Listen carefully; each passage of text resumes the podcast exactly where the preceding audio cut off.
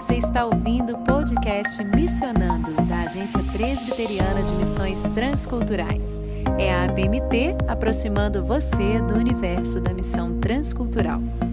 Você encontra o nosso podcast nas principais plataformas de áudio.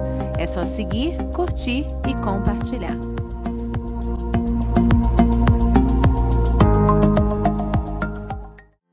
Ouvinte do podcast Missionando, eu sou Tabata Mori, jornalista missionária Caminho do Timor-Leste, aqui agora com você para mais um episódio da Igreja Perseguida, trazendo hoje o gigante da Ásia, a China. Tá curioso? Então fica comigo. Querido ouvinte, segundo a missão Portas Abertas, portasabertas.org.br, a cada ano o número de cristãos em contexto de perseguição só aumenta. São pessoas com medo de ir à igreja ou que já nem têm uma igreja para ir, bem como aqueles que têm que escolher entre permanecer fiel a Deus ou manter seus filhos, sua família segura são mais de 260 milhões de pessoas e esse número só aumenta. Pessoas que têm o seu direito à liberdade religiosa negado. A APMT possui missionários em oito desses 50 países e a gente está fazendo aqui uma série especial para que você conheça o trabalho desses missionários. É o que você ouve agora na voz da nossa querida missionária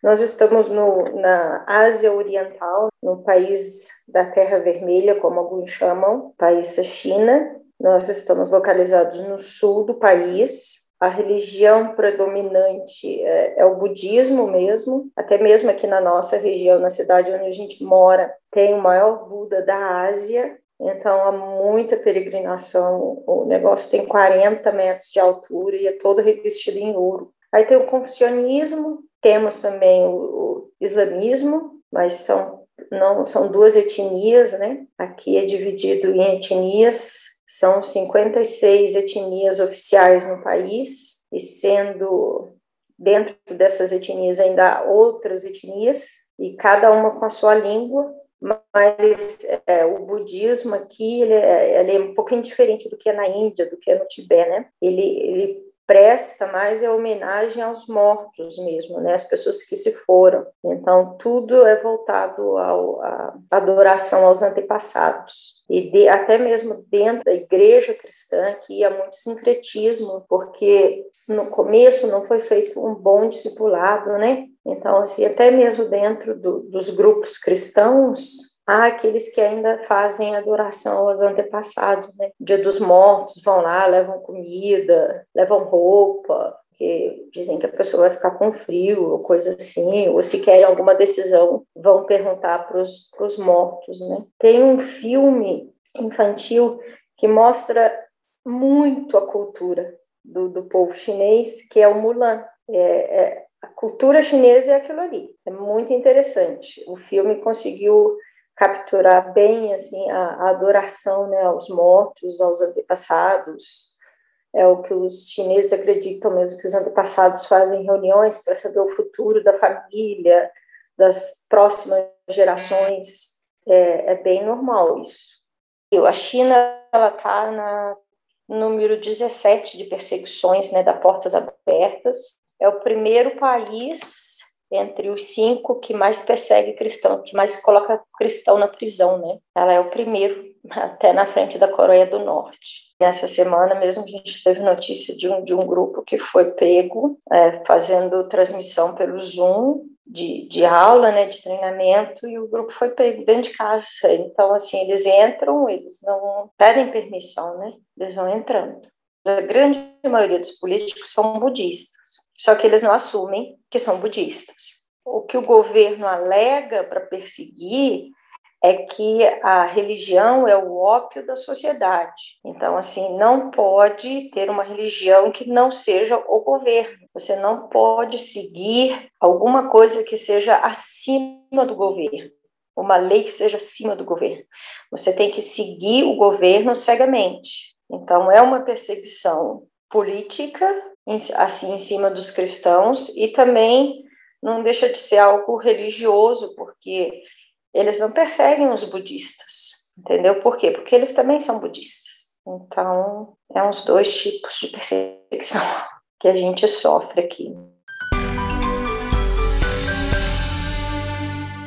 Eu venho do sul do Brasil, de uma família bem italiana, tradicional. Então, a minha conversão foi com 18, 17 para 18 anos, na escola, uma amiga falando né, de Jesus para mim na escola. Então, no começo da minha conversão, por eu ser de uma família italiana tradicional, eu tinha que ir na missa e eu ia no, e aí eu podia ir no culto, senão eu não podia. E aí, é, lendo né, a palavra, lendo a Bíblia, é, quando eu li Lucas 10, né, que o Senhor colocou irem de dois em dois, irem falando da palavra e tal, e eu, aquilo me marcou muito. Eu falei assim, poxa, é isso que eu quero fazer. Eu quero que outras pessoas também tenham oportunidade de conhecer esse Jesus que eu estou conhecendo agora. E nesse meio tempo, veio na nossa, na nossa igreja uma missionária que já estava aqui na China, e ela foi lá passar a visão da China na igreja. E aí, quando eu vi aquelas fotos, aquelas crianças, aquele povo, aquele número de gente,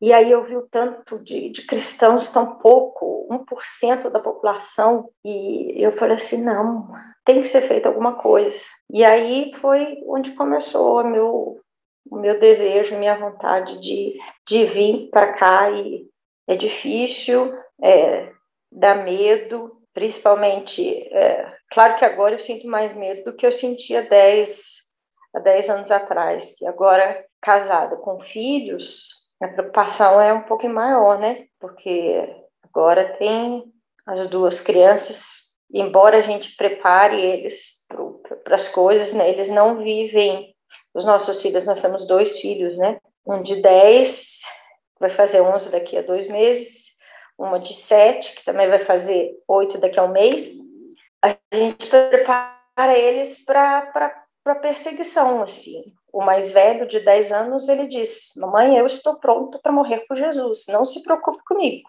Mas, em compensação, a menina, a mais nova, ela ama o Senhor, mas ela diz, eu não estou pronta. Então, é uma coisa que ela mesma ora, sabe? Ela ora e pede para Deus preparar o coração dela para que ela possa estar pronta para morrer por Ele. É, os nossos filhos sabem aquilo que fazemos, apoiam, trabalham junto, dão toda a força.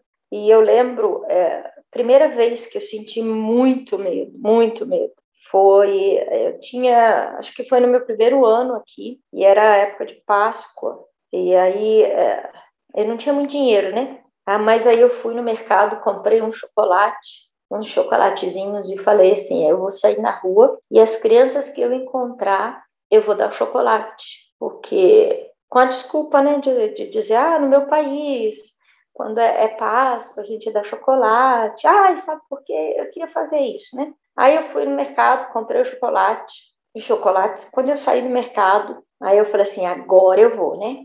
E aí eu comecei a distribuir, né? Aí na segunda criança que eu encontrei, que eu dei o chocolatinho, que eu ia começar a falar, aí a polícia parou atrás de mim. E aí me falou assim: é, eu vi o que você está fazendo e é melhor você parar se você quiser continuar no país. É, aquela acho que foi o primeiro medo que eu passei mesmo, assim. Claro que depois vieram outros. Aqui onde eu moro, a cada, não sei se a cada mês ou a cada dois meses, a, a, a polícia vem, ou eu vou ou eles vêm aqui em casa ou eu vou. Eles me chamam lá no escritório, aí eu sento, aí eles me olham, aí eles olham o computador, aí vem um monte de coisa, aí eu assino um monte de papel, e aí dou uma carimbada lá com o meu dedo e vou embora. E aí, às vezes, eles vêm aqui em casa, olham tudo, batem foto de tudo. E tem muitas histórias, sabe, assim, de a gente chegar em casa, a porta tá aberta, a televisão ligada, as coisas viradas, é, não,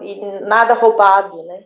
Então, é, e a gente sabe que isso é eles falando, a gente está de olho em vocês. Uma situação que me deixou muito, muito, muito, muito, muito atemorizada foi alguns anos atrás, acho que uns cinco anos atrás, mais ou menos. Eu já tinha os meus filhos. É, um professor da, da universidade numa cidade grande aqui, cristão, né? Ele veio entre aspas a trabalho e ele foi encontrado morto dentro de casa, sem aparentemente nada novo. Então isso antigamente acontecia mais, hoje em dia nem tanto porque o governo de fora fica mais em cima, né? Ele era um missionário inglês e até hoje não se não se sabe o motivo da morte dele. Querido ouvinte, que testemunho! Não é um testemunho de medo, é um testemunho de coragem, porque apesar dos tantos medos, ela está lá, permanece lá, permanece com sua família e ela é muito corajosa pela graça de Deus.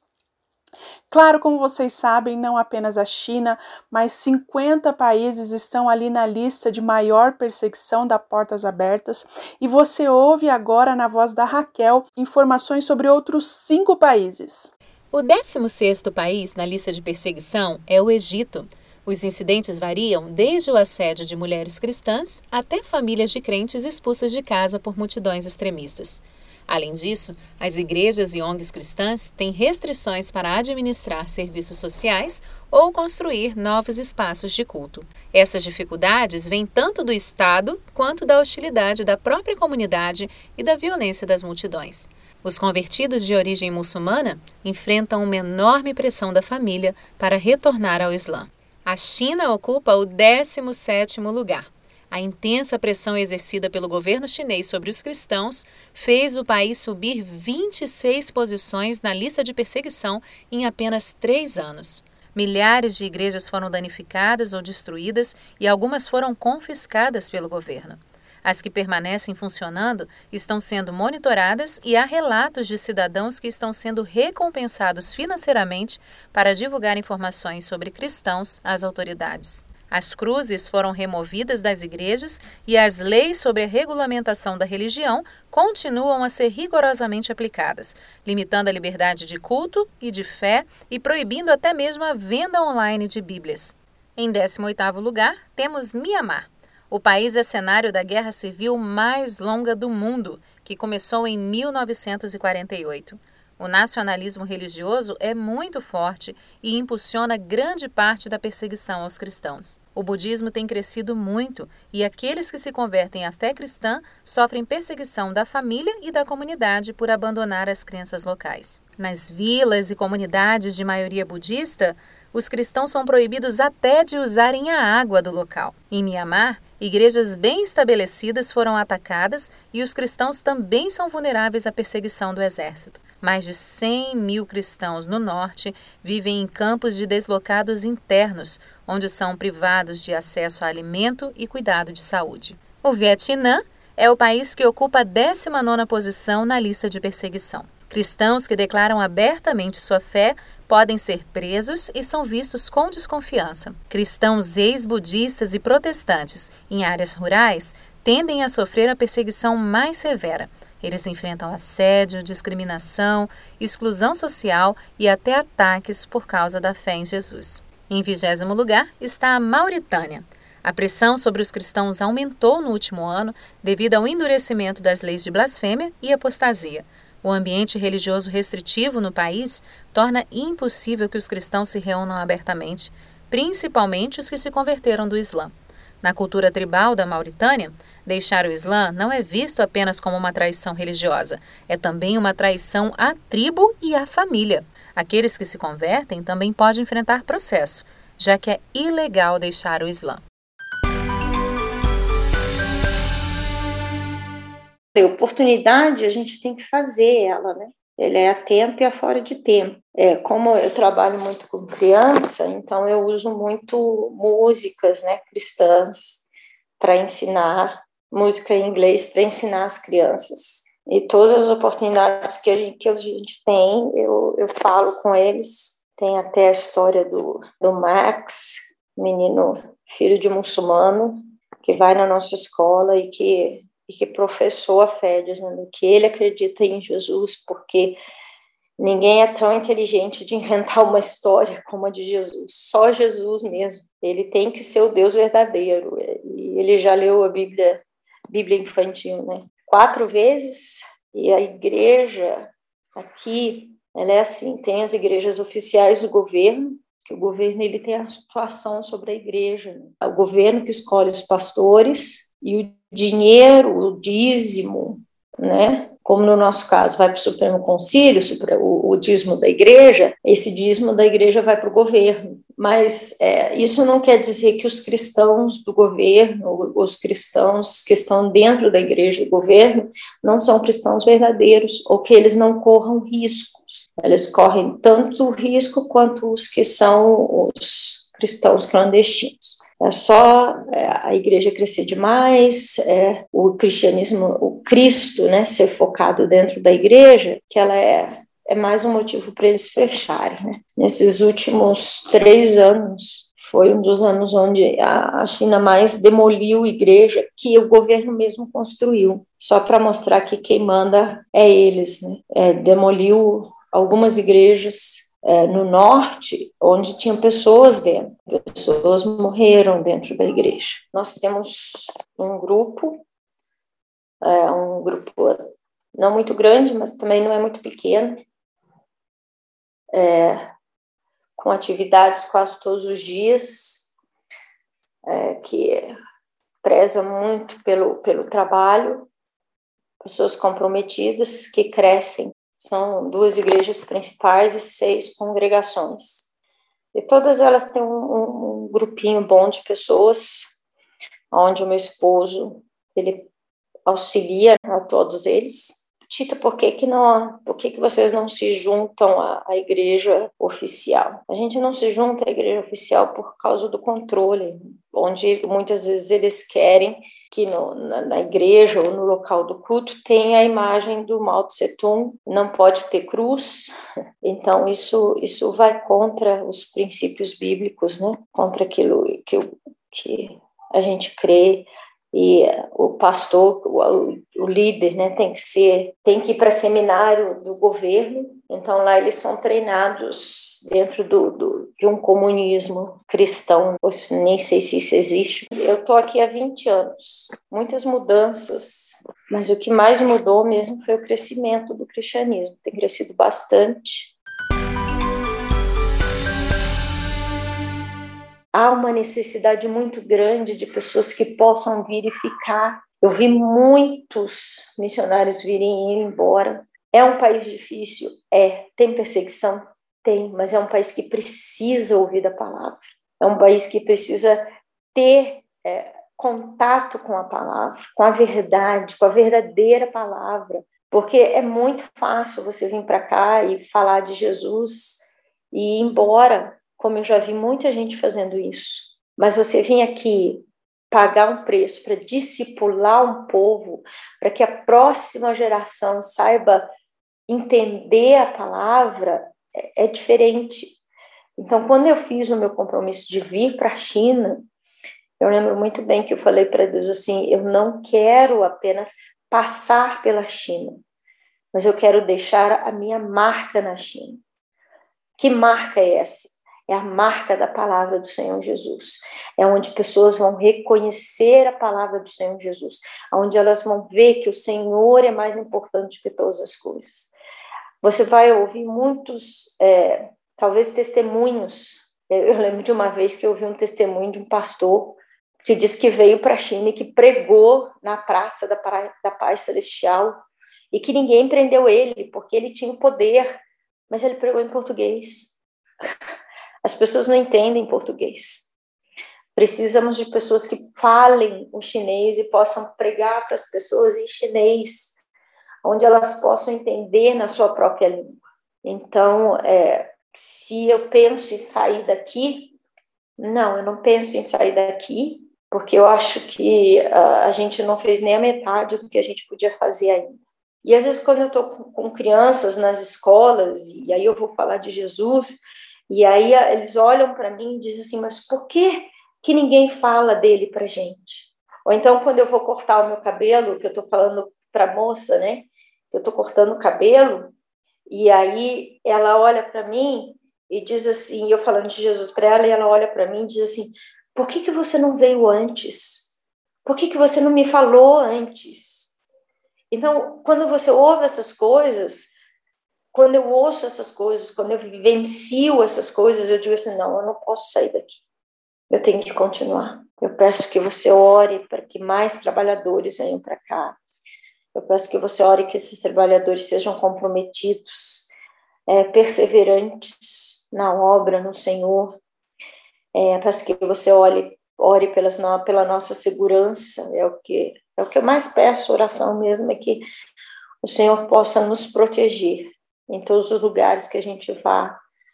Nós, os nossos filhos, é, os membros né, do nosso grupo, as pessoas que trabalham com a gente, para que o Senhor nos proteja e que a cada dia a gente possa ver a glória do Senhor se manifestando na vida dessas pessoas. Querido ouvinte, esses são então os pedidos da Tita. Ore, ore por mais obreiros, por obreiros dedicados que queiram aprender a língua, que queiram morar na China, amar e se gastar é, por amor àquele povo, que queiram ir e permanecer na China. Orem também é, para que Deus os livre da perseguição. Jesus nos ensinou a orar: livra-nos do mal.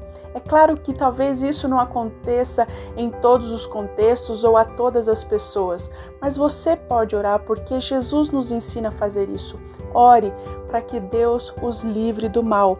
Claro, acima de tudo, ore sim por fé e perseverança desses nossos irmãos em contexto de perseguição.